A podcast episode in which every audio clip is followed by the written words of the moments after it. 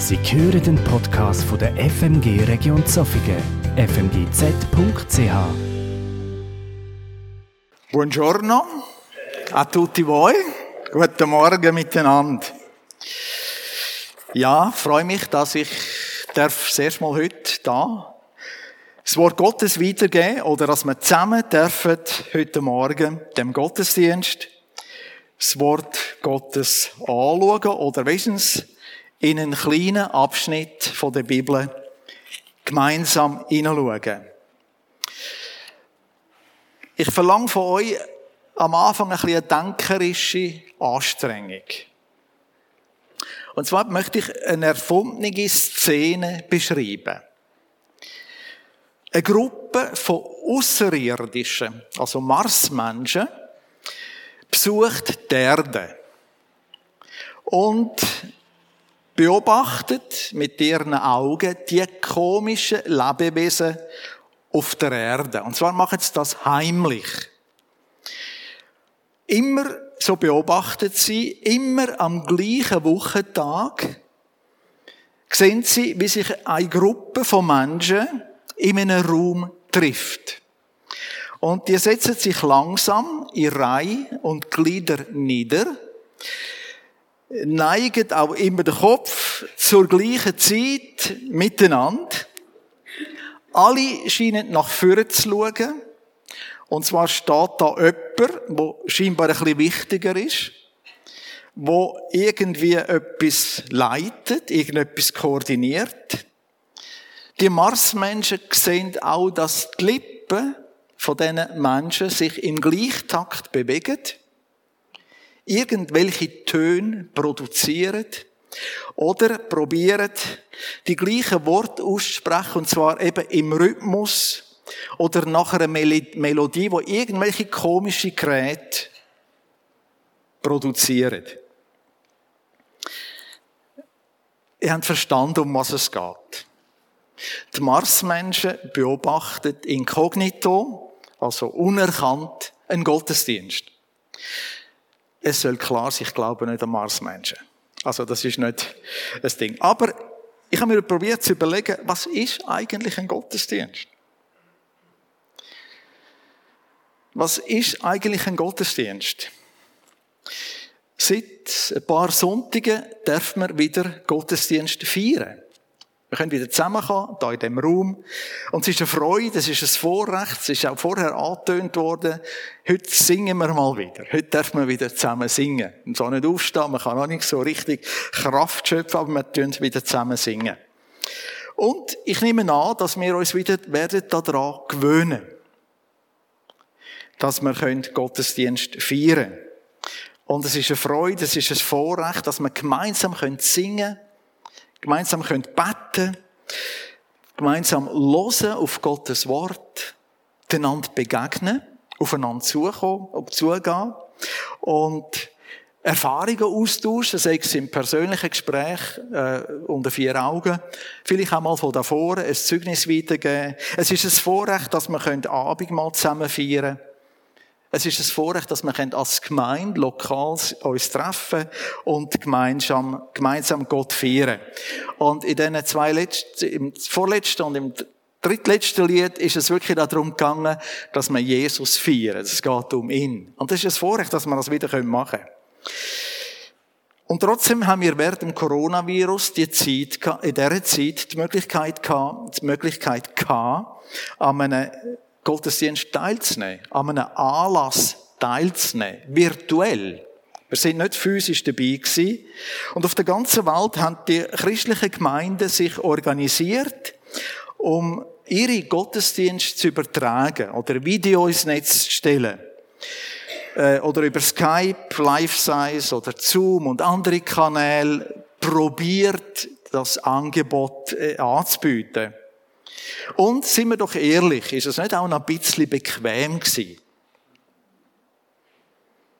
Man hat können die Heime vom Sofa aus, ich nehme an, es war Sofa, mit einer Kaffee- oder Teetasse in der Hand, möglicherweise, dabei sein. Und die Gottesdienste sind erst noch irgendwo ins Netz gestellt worden. Man hätte dann auch Zeit verschoben anschauen. Man hätte nicht einmal müssen früh aufstehen. Hätte am Nachmittag kann man am drei schauen, was am Morgen in der Gemeinde gemacht worden ist. Und es ist ein Bild dafür, für einen Aspekt, was passiert im Gottesdienst. Wir haben uns während der Corona-Zeit bedienen lassen. Ja? Andere haben etwas gemacht für uns. Wir haben äh, das vielleicht wirklich genossen. Und es wäre vielleicht peinlich gewesen, wenn unsere Kamera uns auch aufgenommen hätte. In dem Moment, wo wir dort angestrengt und konzentriert oder eben irgendwie auch dabei gewesen sind. Ich weiß es nicht. Wie gesagt, ich habe mir in der Corona-Zeit viele Gedanken gemacht zum Thema Gottesdienst oder immer wieder Gedanken gemacht zum Thema Gottesdienst. Und eins ist ganz klar, der Gottesdienst als Anlass ist der zentrale Moment im Leben von einer Gemeinde, wo man sich trifft, wo man sich begegnet, wo man gemeinsam Gott dient, gemeinsam Gott lobt und die Zeit äh, miteinander auch genießt. Aber was passiert, wenn an einer Gemeinde der zentrale Anlass genommen wird? Und das ist ja passiert, es Weile lang. Und ich glaube, es ist gar nicht so eine schlimme Katastrophe gewesen. Oder?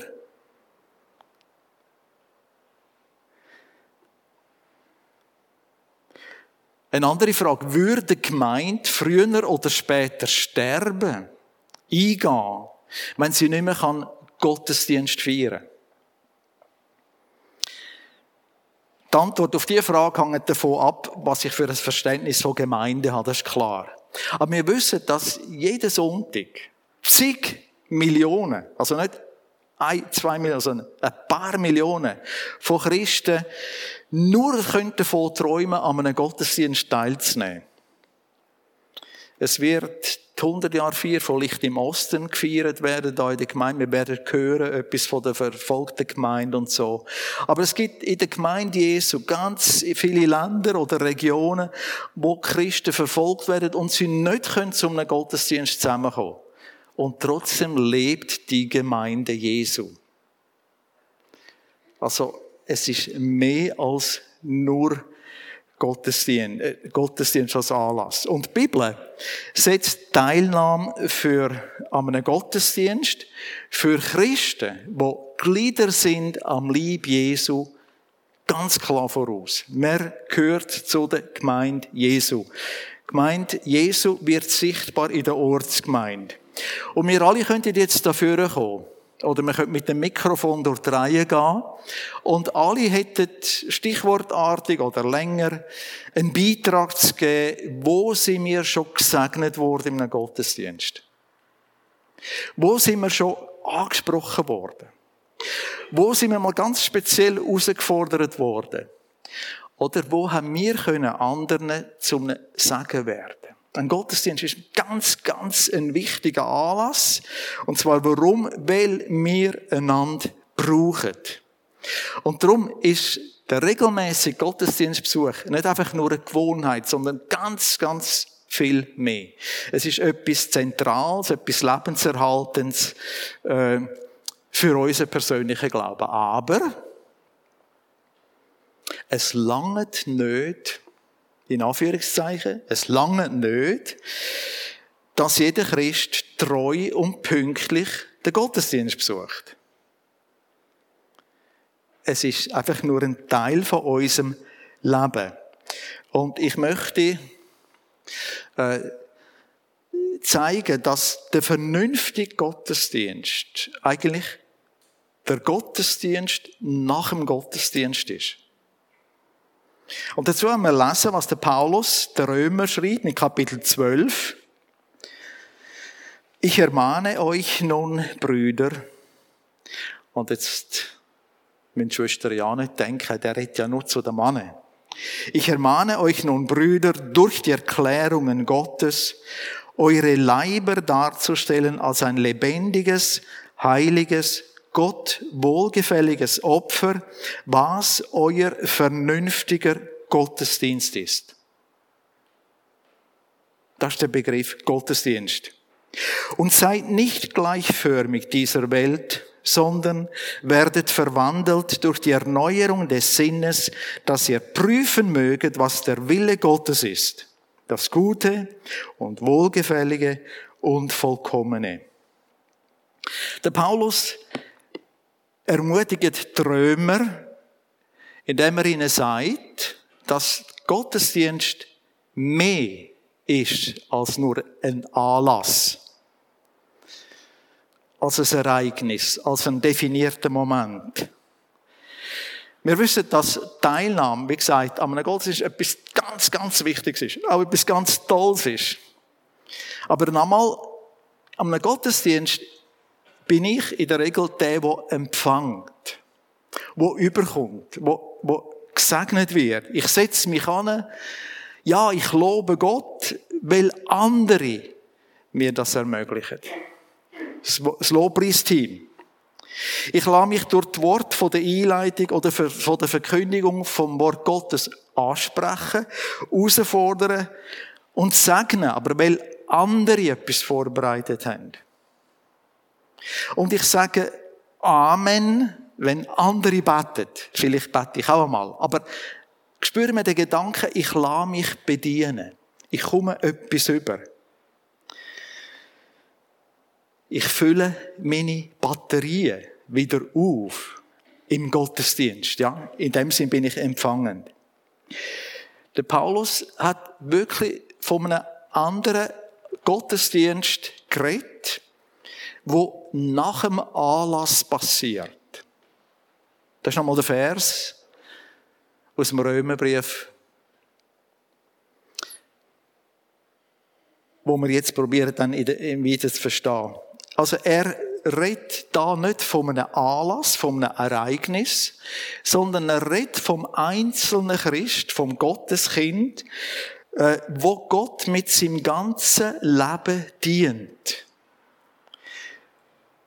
Nicht ich lasse mich bedienen, sondern ich gestalte mein Leben so, dass ich mit meinem ganzen Sein, mit meinem ganzen tun, mit meinen Gedanken, mit meinen Worten irgendwie zum Bau vom Reich Gottes beitragen.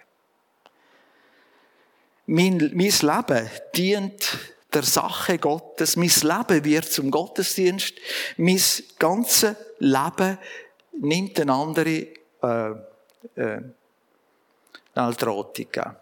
Äh, einen anderen Anschein, einen anderen Aspekt. Es, es kommt etwas ganz anderes rein. Und darum äh, sagt eigentlich da der Paulus, der Gottesdienst, von dem mehr redet, hat mit meinem Lebensstil zu, zu tun. Weil ich mein Leben so gestalte, dass es Gott gefällt. Und ich, ich diene Gott, indem ich mich ihm zur Verfügung stelle. Und es ist interessant, wie der Paulus da im Vers 1 äh, so anfängt. Ich ermahne euch, dass ihr euch eure Lieber äh, euer Leib, euer Körper Gott zur Verfügung stellen. Das heißt, physisch unser Leben, unser physisches Leben, genauso wie Jesus sein Lieb für uns gegeben hat.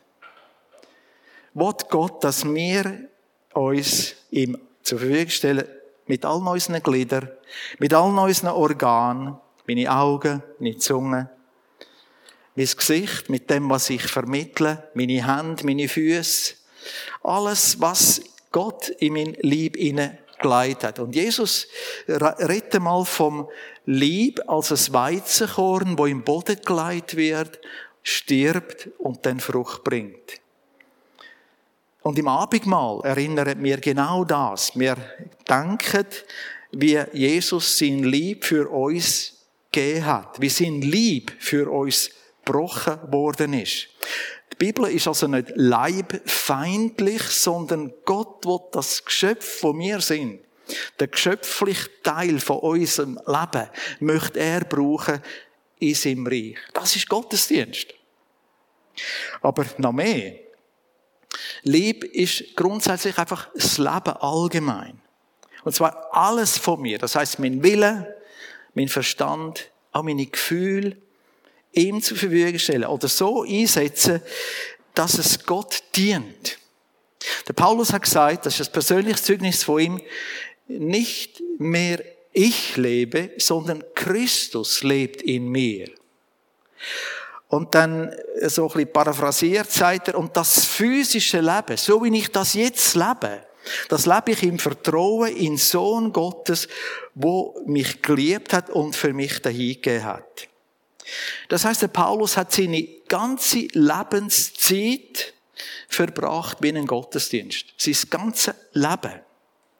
Und er sagt noch mehr, da, er bittet uns, unsere Leiber als ein lebendiges Opfer äh, zur Verfügung zu stellen. Wir verbringen, verbinden mit dem Begriff Opfer etwas anderes.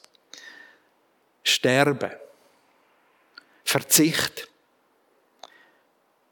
Ein Opfer und dann ist es gemacht. Was der Paulus da aber meint, ist etwas anderes. Er denkt viel mehr daran, dass wir zulassen, dass unser Leben nicht eben als Kreuz geht im Sinn von, dass er physisch stirbt, sondern unser ganzes Leben äh, im Einsatz für Gott gelebt wird mit allen unseren Fähigkeiten, mit allen unseren Gaben und Möglichkeiten.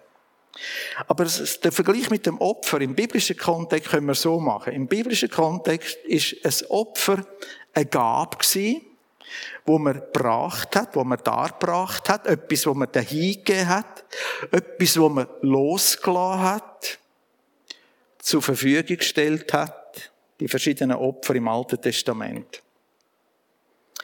Und zu einem ganz bestimmten Zweck zugeführt hat. Das heißt, der Paulus, wenn er jetzt da sagen würde, es ist nicht so wichtig, dass ihr lebt, sondern wichtig ist, wofür ihr lebt. Wozu dient euer Leben? Wo, welcher Sache gebe ich mich an? Hingabe. Wem gebe ich mich oder was gebe ich mir? Gebe ich, gebe ich mir hin? Und dann wird mein Leben nicht mehr so sehr von den Umständen, von den Ereignissen, und auch wenn es wirklich mein Leben auf den Kopf stellt, wird das nicht mehr so sehr von den Umständen bestimmt, sondern von dem Wunsch, auf jeden Fall und immer mich zu fragen, was dient jetzt Gott? Wie kann ich Gott dienen? Wie kann ich ihm zur Verfügung stehen? Und Jesus hat ja gesagt, wer sein Leben um meinetwillen verliert, der wird es gewinnen. Das ist eine unlogische Aussage in unserem Denken. Ja, das ist etwas ganz Unlogisches. Mein Leben am richtigen Zweck zu unterstellen, das bedeutet, ein Lebensopfer zu sein, aber es bedeutet eben nicht Verzicht, sondern es bedeutet im unteren Strich Gewinn. Wer sein Leben verliert, der wird es gewinnen. Der wird das echte Leben können leben. Darum, lebendiges Opfer. Mein ganzes Leben soll dazu dienen. Aber es braucht im Vers 2 eben nochmal etwas Neues, wo in den Prozess wirkt. Und zwar geht es um die Erneuerung vom Sinn. Jetzt können wir uns überlegen, was ist der Sinn? Wir können es so grob übersetzen mit Verstand. Oder es ist die Art zu denken, wo eine Gesinnung hervorruft, wo etwas, wo mich prägt. Das umfasst äh, das Begreifen, das Bewusstsein, das Überzeugungen formen, vor, dass ich Überzeugungen forme. Ich bin gewiss, das hat mit dem Sinn zu tun. Ja. Und das Begreifen von Wahrheiten im biblischen Sinn. Als Menschen, als Egoisten, als nicht veränderte Menschen ist unser Sinn, unsere Wahrnehmung gestört. Und wir sind nicht in der Lage, weiß als weiß und schwarz als schwarz zu kennen. Unsere Sünde hat unser Denken verfinstert. Und der natürliche Mensch, sagt der Paulus, der sich von Gott abgewendet hat, kann Gott nicht erkennen. Und auch in einem Lied heute haben wir gesungen, Gott ist so groß. Also, wir, wie können wir unseren Schöpfer erkennen? Wir als Geschöpf. Der erneuerte Sinn öffnet uns die Augen für Gott für seine Wahrheiten, für seine Lebensprinzipien. Und wir brauchen einen erneuerten Sinn. Wir brauchen ein erneuertes Denken. Wir sind alle infiziert mit dem Virus. Und so ist der Virus vom Egoismus oder die Tendenz zum Bösen in uns, oder zum zuerst einmal an mich denken und dann nochmal an mich denken und dann nochmal an mich denken und dann vielleicht an die anderen. Unser Denken ist ausgerichtet von Natur aus auf die Optimierung von meinen Vorteilen. Das ist ja so. Wenn wir schon lange Christ sind, haben wir das vielleicht vergessen. Und ich bin vielleicht schon so lange Christ, dass ich mir das immer wieder muss in Erinnerung rufen. Der Herr möchte mein Denken erneuern. Und zwar nicht einmal oder zweimal oder so ab und zu, sondern in einem Prozess. Und der soll einfach weitergehen. Und dadurch erhaltet unser Leben der von ihm von Gott zugeordnete Wert der ihm von Gott zugeordnete Sinn oder seine Bedeutung. Vers 3 haben wir noch nicht gelesen. Der Paulus sagt dann, denn ich sage durch die Gnade, die mir gegeben wurde, jedem, der unter euch ist, nicht höher von sich zu denken, da haben wir das Wort wieder drin, als sich zu denken gebührt. Man könnte jetzt sagen, okay, wir sollen so denken. Nein, wir denken immer, wir sind nicht, wir können nicht, und wir bedeuten nicht, und wir sind und so weiter. Oder wir könnten denken, in einer falschen Wahrnehmung, ich bin, ich bin's, ja.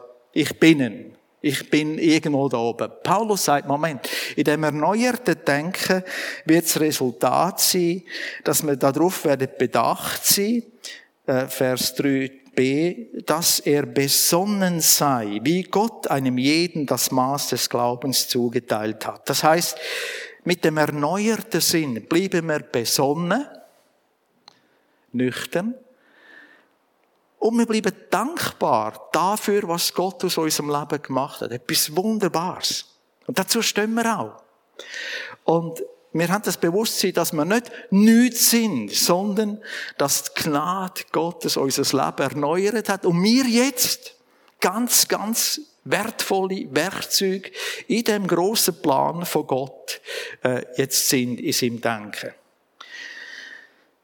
Der Paulus ist irgendwie radikal, wenn er das so präsentiert, ja.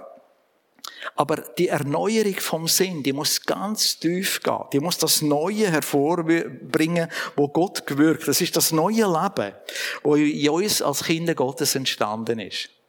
Und es darf weitergehen. Es ist eine zunehmende Veränderung, wo der Heilige Geist wirkt. Und er wirkt, indem er das Wort Gottes immer mehr in unser Herz, in unser Sinn hineinschreibt. Es geht in Harmonie, vollständiger Harmonie mit dem Wort Gottes, die Veränderung. Und so sind unsere Gedanken zunehmend erfüllt oder besetzt vom Wort Gottes. Drum habe ich das Wort Gottes so nötig. Und dementsprechend redet und handelt mir. Und es ist uns möglicherweise zunehmend unwohl, also nicht mehr wohl, wenn wir weiter unseren alten oder früheren Lebensstil pflegen, weil der Erneuerungsprozess im Gang ist. Und das ist Gottesdienst. Das ist Gottesdienst. Das neue, von Gott gewirkte Leben. Der neue Lebensstil. Darum ist Gottesdienst viel mehr als ein Anlass es ist ein Lebensstil. Und er geschieht im praktischen Alltag,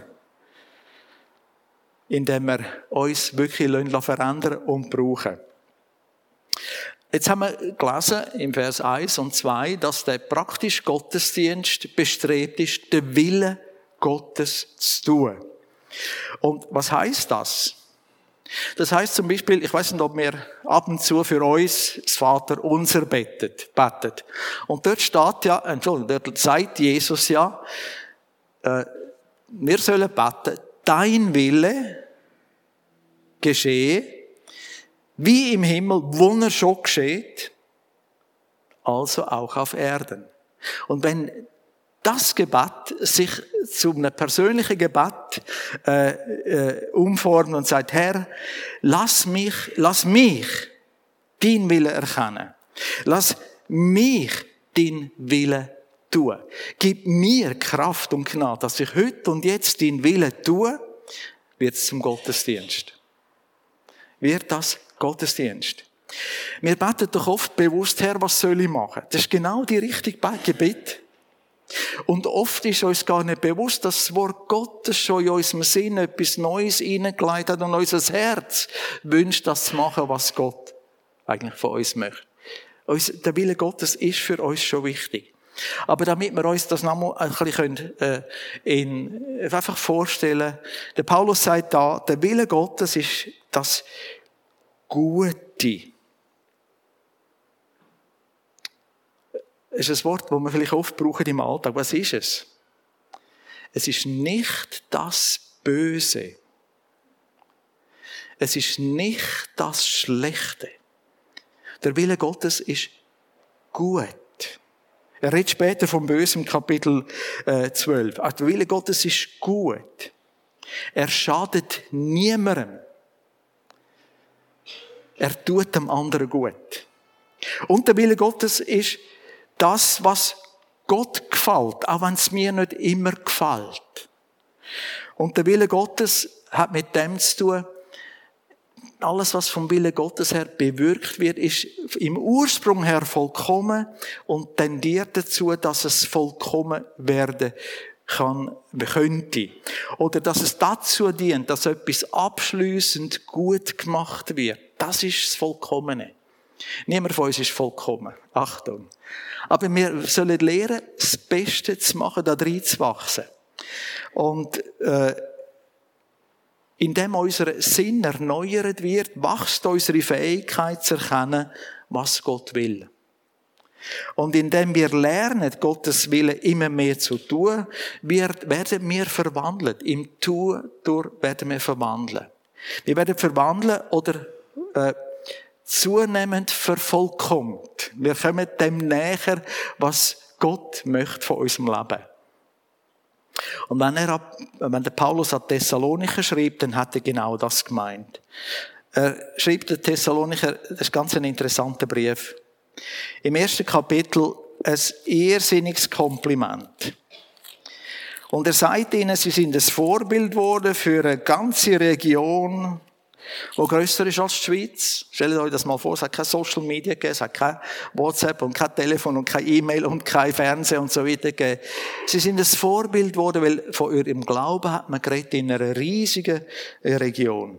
Aber am Schluss vom Kapitel 5 schreibt er ihnen, er selber aber, der Gott des Friedens, heilige euch völlig und vollständig Möge euer Geist und Seele und Leib untadelig sein, Entschuldigung, untadelig bewahrt werden bei der Ankunft unseres Herrn Jesus Christus. Treu ist der, der euch beruft, er wird es auch tun. Da spüren wir etwas, die sind unterwegs, gut unterwegs, aber der Paulus wünscht, dass sie nicht stehen bleiben, sondern dass sie unterwegs bleiben. Der Veränderungsprozess äh, soll weitergehen. Und das passiert, wenn wir immer wieder zurückfallen und unseren eigenen Willen tun. Was passiert dann, wenn wir eben meinen Willen über den Willen Gottes stellen und nicht umgekehrt? Sobald man das checkt, sobald man es spürt, manchmal spüren wir es ja nicht einmal. Anhalten, sagen, okay, es tut mir leid, ich übernehme Verantwortung dafür. Ich bekenne es. Ich bitte um Vergebung. Und ich nehme, ich nehme die Vergebung an. Der Vers, den man manchmal zitiert, 1. Johannes 1, Vers 9, so wir unsere Sünden bekennen, unsere Zielverfehlungen bekennen, so ist er treu und gerecht, dass er uns vergibt und reinigt uns. Das ist auch Christen geschrieben, nicht, nicht an Nichtchristen. Weil wir in dem Prozess drin sind. Weil wir stolpern können. Wir sollten wieder aufstehen und weitergehen. Wir dürfen auch, weil Gott uns gerne vergibt. Jetzt könnten wir aber zeitlang nicht im Kapitel 12 weiterlesen. Wie wirkt sich das ganz praktisch aus? Die praktischen Anwendungen. Und wir sehen, dass Paulus darum geht, dass man den praktischen Gottesdienst so lebt, dass man in der Liebe miteinander umgeht. Kapitel 13 vertieft das nochmal, indem er das so sagt, äh, Seid niemandem irgendetwas schuldig, als nur einander zu lieben. Denn wer den anderen liebt, hat das Gesetz erfüllt. Und er zeigt in Kapitel 12 einfach, was das heißt.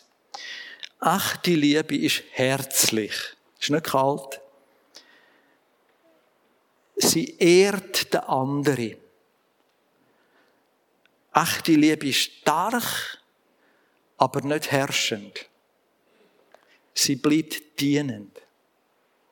Echte Liebe segnet, auch wenn man manchmal Grund hat zum Fluchen und Verfluchen. Vers 14.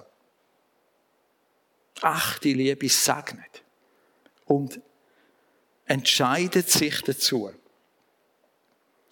Vers 16, 17, 18, 19. Sie ist maßvoll, sie ist nüchtern, sie ist nicht nachtragend.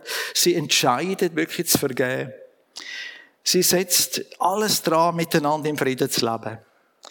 Und das heißt, sie liebt den schlimmsten Find. Nicht nur die liebenswürdigen und die sympathischen, sondern die unangenehmen, die, die einem auf den Wecker fallen.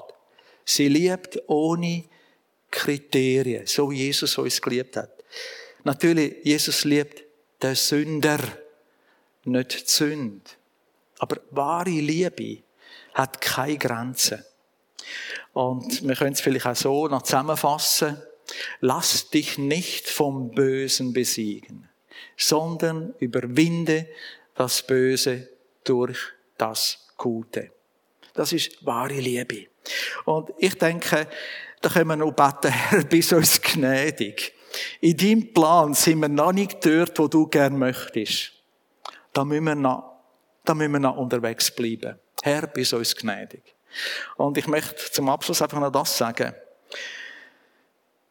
Obwohl wir einander die Liebe schuldig sind, darf die Liebe nicht eingefordert werden.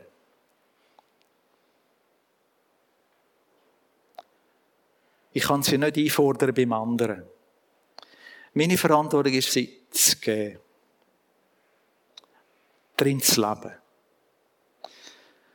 Und wir spüren aus diesen Versen 11, 12 bis 21, dass echte Liebe dort gelebt wird, wo der Rauchgegenwind von der Welt kommt, ja. Wo das Menschliche kommt, wo, wo, wo das auf uns zukommt, wo im Mensch drin ist von Natur aus. Und so sehen wir, dass Lebensstil hat mit unserem Alltag zu tun. Und wenn wir so Gott dienen, unser Leben so leben, dann gibt's immer einen Gottesdienst nach dem Gottesdienst. Dann fängt jetzt dann unser Gottesdienst an.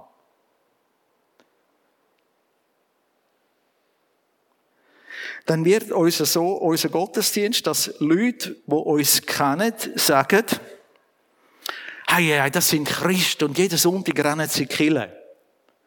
Aber die sind anders. Versteht ihr? Dann stimmt's, weil es nachher weitergeht. Dann sind es nicht wir, die sagen, ich bin Christ, darum gehe ich in den Gottesdienst und es ist fertig mit dem. Nein, dann wird's anders. Und zwar ist das schon so vorher gewesen und während der Corona-Krise, es wird auch weitergehen, wenn wir diese Art von Gottesdienst leben, mit unserem Leben. Und dann wäre es ja interessant, jetzt die Außerirdischen, die zwar nur fiktiv da sind, zu fragen, was haben ihr gesehen? Was haben ihr gedacht? Ja. Und dann wäre es interessant, jetzt durch gehen und zu fragen, was denkst du jetzt? Was ist Gottesdienst? Und vielleicht könnte man so sagen. Aber ich bin gestärkt worden. In dem Moment. Ich bin ermahnt worden. Ich bin ermutigt worden. Ich bin bestätigt worden.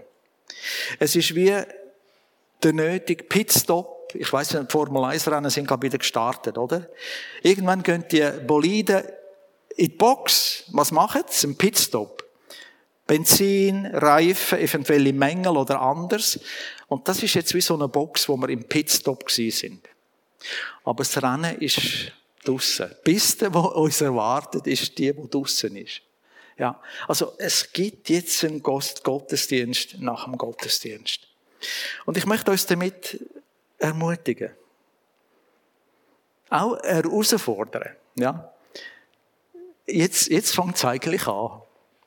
Und ich hoffe, dass ihr das überkommt, jetzt, wo euch befähigt, mit Gottes Hilfe und mit seiner Gnade, ihm zu dienen, in fünf Minuten, in zehn Minuten, in einer Stunde, in drei Stunden, heute Abend, morgen Morgen und die ganze Woche.